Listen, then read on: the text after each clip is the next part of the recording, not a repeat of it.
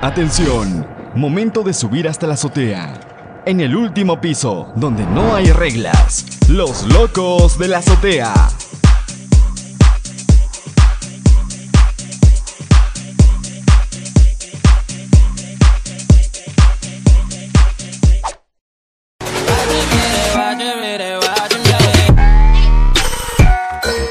Hola a todos, muy buenas noches.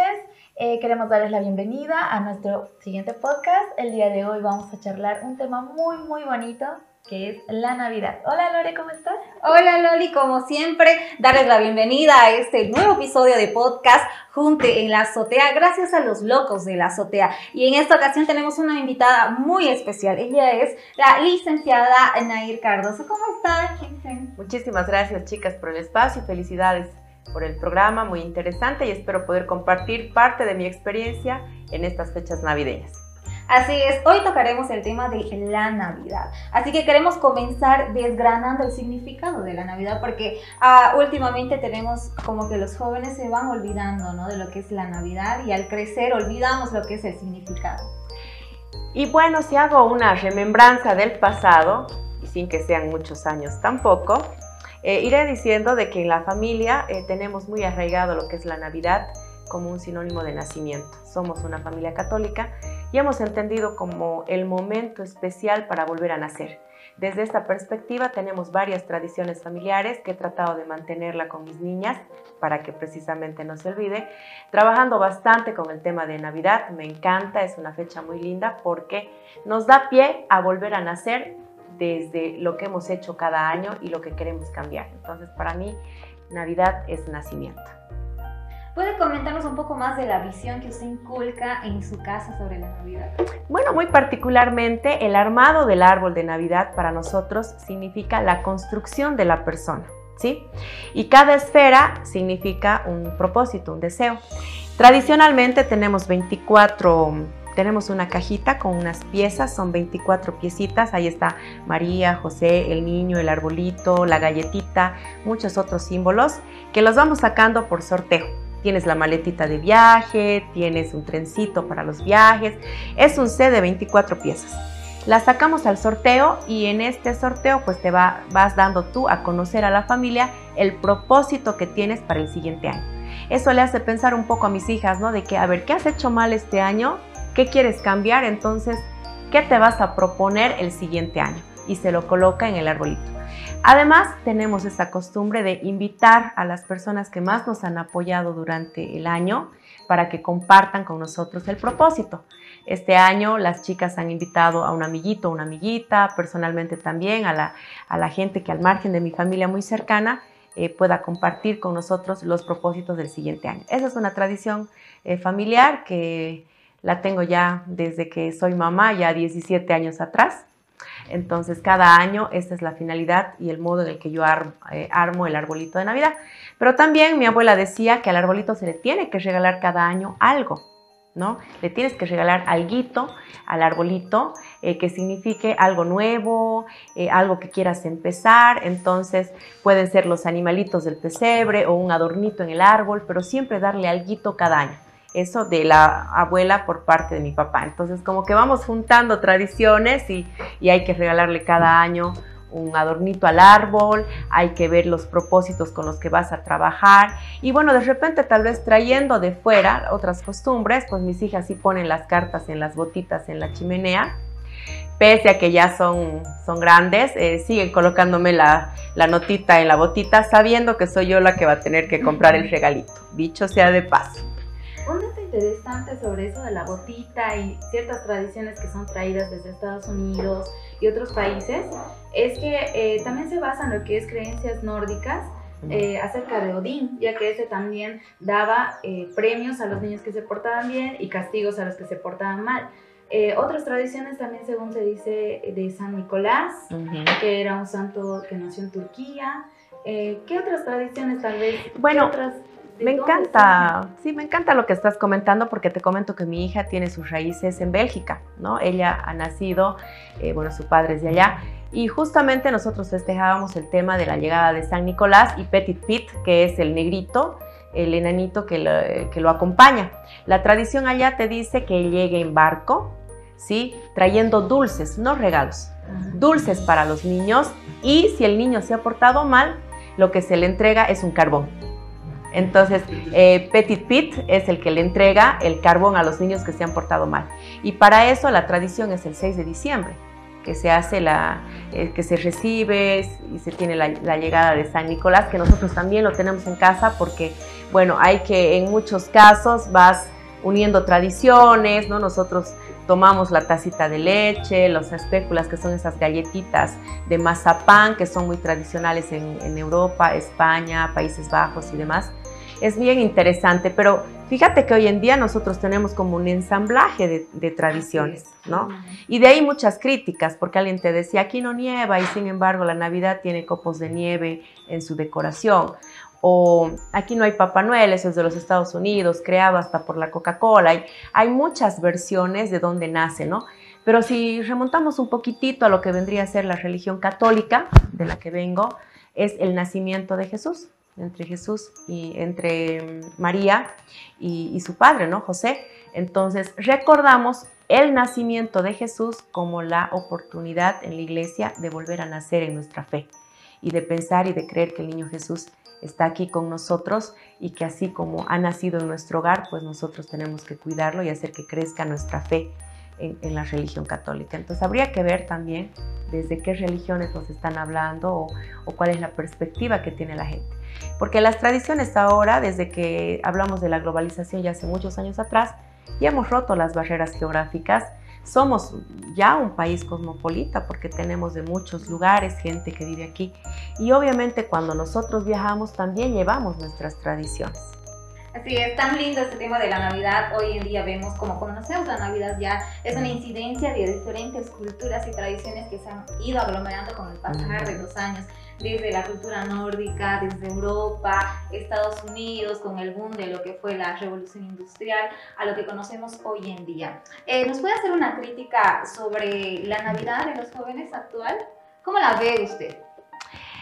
Eh, bueno, justo ahora estamos con una campaña navideña para ayudar a los niños y ahí escuchas muchos criterios, ¿no? Cuando les dices, puedes donar un regalito para los niños eh, percibes que en muchos casos ya hay cierto escepticismo, ¿no? no La Navidad es de los ricos, no todos tienen Navidad, no me interesa la Navidad, eh, no quiero regalar nada. Como también gente que dice, no, yo siempre he tenido una Navidad tan bonita en familia y quisiera compartirla con alguien más. Entonces, eh, ves una juventud que está estratificada según sus creencias, las costumbres, los grupos, las tendencias que hay ahora en Tarija. No tienes muchos grupos, vas focalizando eh, según sus, creencias, las filosofías de vida.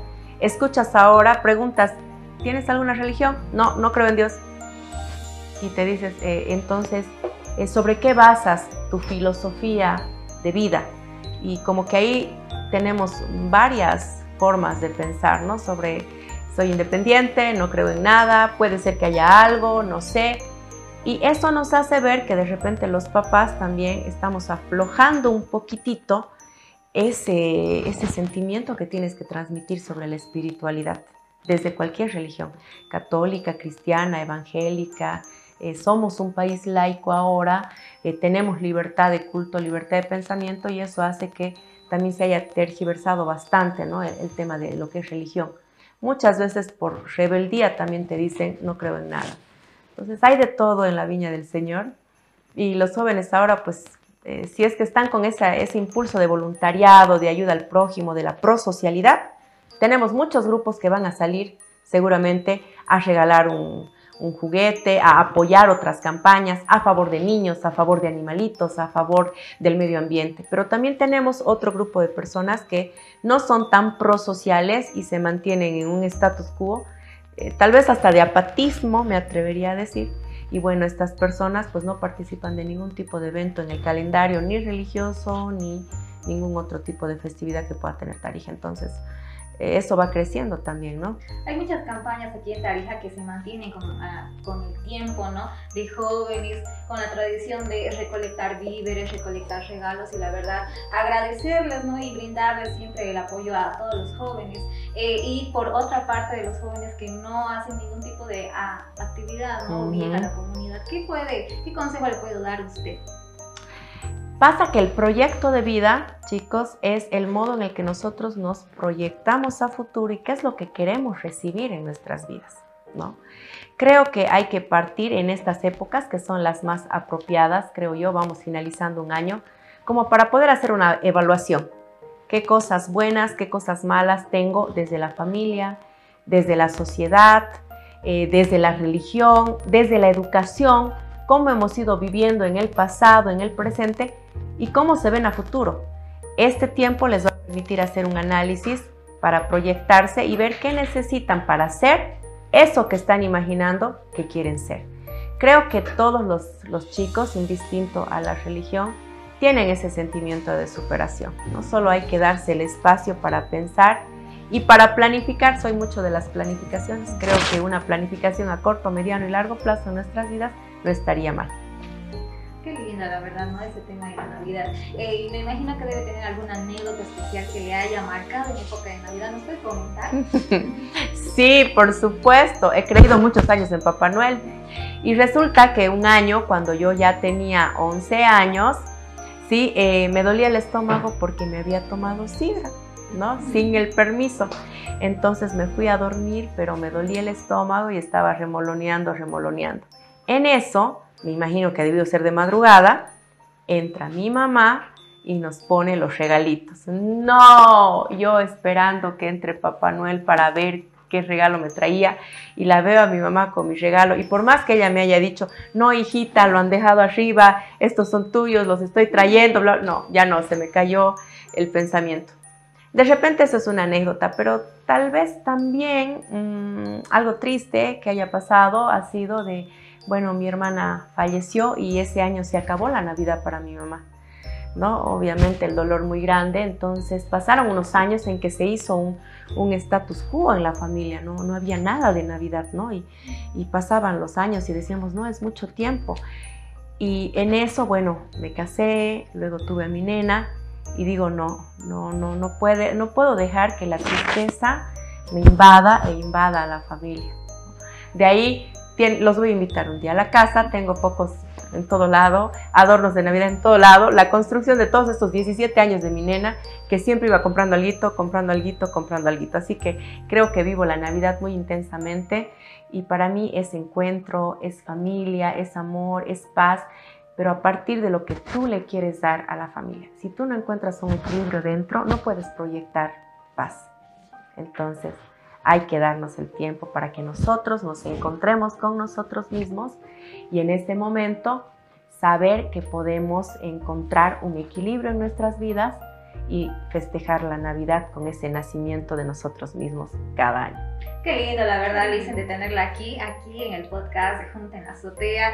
Ahora sí, nosotros vamos a continuar con este espacio que ya es bastante común en el podcast Juntos de Junte de la Azotea. Así que gracias a todos los seguidores y tú que todavía no nos sigues, nos encuentras en Instagram, en Facebook, en TikTok como Locos de la Azotea. Y ahí vas a comentar todo nuestro contenido y sobre todo desahogarte, ¿no? Sugerirnos qué tema quieres, qué anécdota.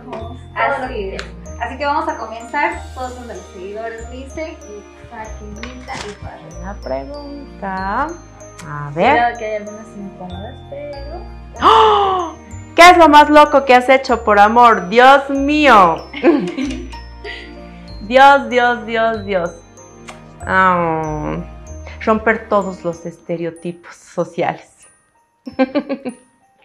Creo que me he enamorado, estoy muy, muy enamorada de mi pareja y, y eso implica haber roto con muchos muchos estereotipos, así que mi lista es súper larga, eh, pero mm, de repente, de, repente, mm, a ver, algo eh, extraordinario, ah, mm, a ver, en algún momento sí nos hemos escapado, sí, eh, de locos, no, nos vamos a algún lado, sí, nos vamos a algún lado, ¿dónde? A Salta. Lo más loco, casarnos con los anillitos de los hippies. Ay, es una locura, nos casemos, nos casemos, sí, de acuerdo, una promesa en otro lado. Eh, sí, eso ha sido entre las cosas más locas con mi pareja y bueno, éramos también de agarrar dos copas, vino, tablitas e irnos al valle, a, donde sea, a la medianoche, esa era la locura, ¿no? 12 de la noche ya, vamos, vamos. Entonces creo que el amor mueve montañas, el amor te hace vivir, te hace sentir. Eh, creo que es uno de los sentimientos más lindos porque por amor eres capaz de hacer muchas, muchas cosas. Eso con respecto a pareja. Y de amor de mamá, cruzar todo un océano por estar con mi hija. Creo que eso sí lo más loco.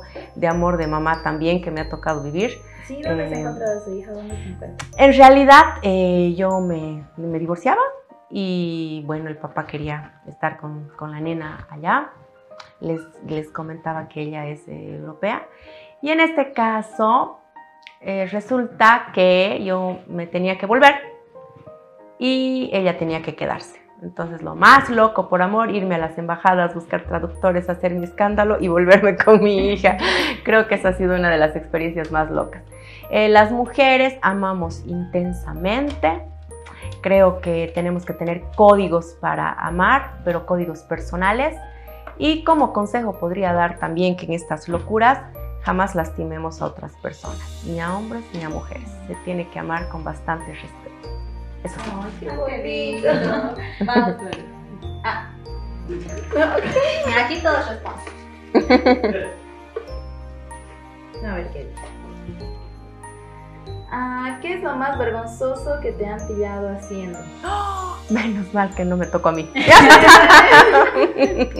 No sé, siempre, siempre estoy haciendo cosas que resultan vergonzosas después. después me doy cuenta y digo, ay, ¿por qué lo hice? Eh, lo más vergonzoso que, que me pillaron haciendo con la universidad, cuando eh, había un chico que le gustaba a mi amiga, no me gustaba a mí, le gustaba a mi amiga.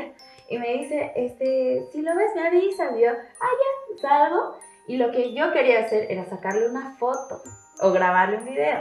Entonces yo era así de, mmm, hecha la disimulada, ¿no? Y cuando le saqué la foto, y además de que suena el obturador, estaba con flash.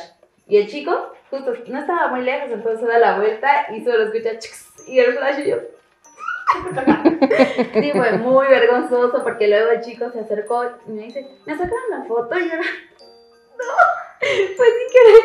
Por Y eso. no, me puse roja y esa ha sido una de las cosas más vergonzosas de las muchas que siempre estoy haciendo. Oh.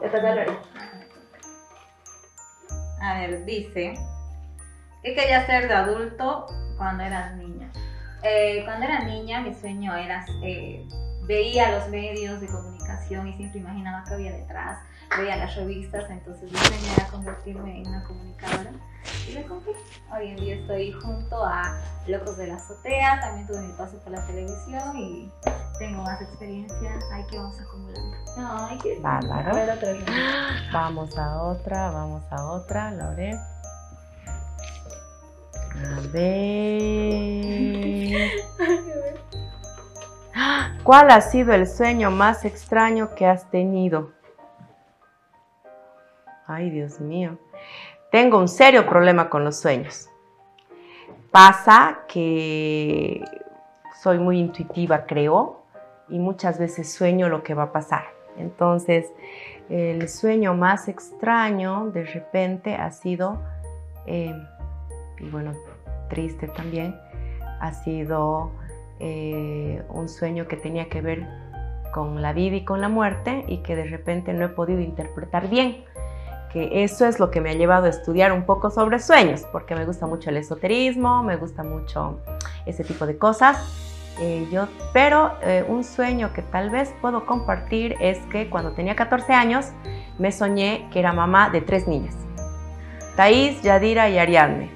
La eh, una era rubia, pelirroja y morena y yo les hacía trenzas bajo un árbol. Entonces cuando despertaba me ha parecido tan real y yo de 14 años que he anotado los nombres en, el- en la puerta del ropero. Thais, Yadira y Ariadne. Y la primera vez que me he embarazado decía, si es mujer, se va a llamar Thais. Y bueno, en resumen tengo tres nenas. Thais, Yadira y Ariadna. Wow. ¿Y son así como de sueño? Más o menos, no tengo la pelirroja, pero, La pero la pintamos, ¿no? La ¿Qué tal pintamos. si se decide y después se tilla? Está bien. Eh, en una de esas, tal vez. Es en una de increíble esas, tal cómo vez. las mujeres tenemos el sexto sentido tan abierto que en cada mujer haya anécdo- anécdotas y escuchamos cómo ellas interpretan los sueños y cómo se llegan ¿no? a realizar, a desarrollar. Por ejemplo, si yo me sueño con una persona es por salud. Tengo terror soñarme con las personas. Terror. Yo comentarles que cuando me sueño, o sea, cuando sueño que yo estoy embarazada, alguna de mis amigas ya está embarazada. Ya me pasó dos veces. Ah, bueno, yo les digo que si se sueñan con bebés, no es necesariamente que van a ser mamás, sino que significan proyectos nuevos. Qué lindo. Ah, Por si acaso. Ya no tengan O sea, miedo. yo sueño que yo estoy embarazada, ¿sí o no? Y sí, mis amigas ya, ya van dos. Ahora sí que cuídense de mis sueños, chicas. Por favor. Ya. De lejos, de lejos.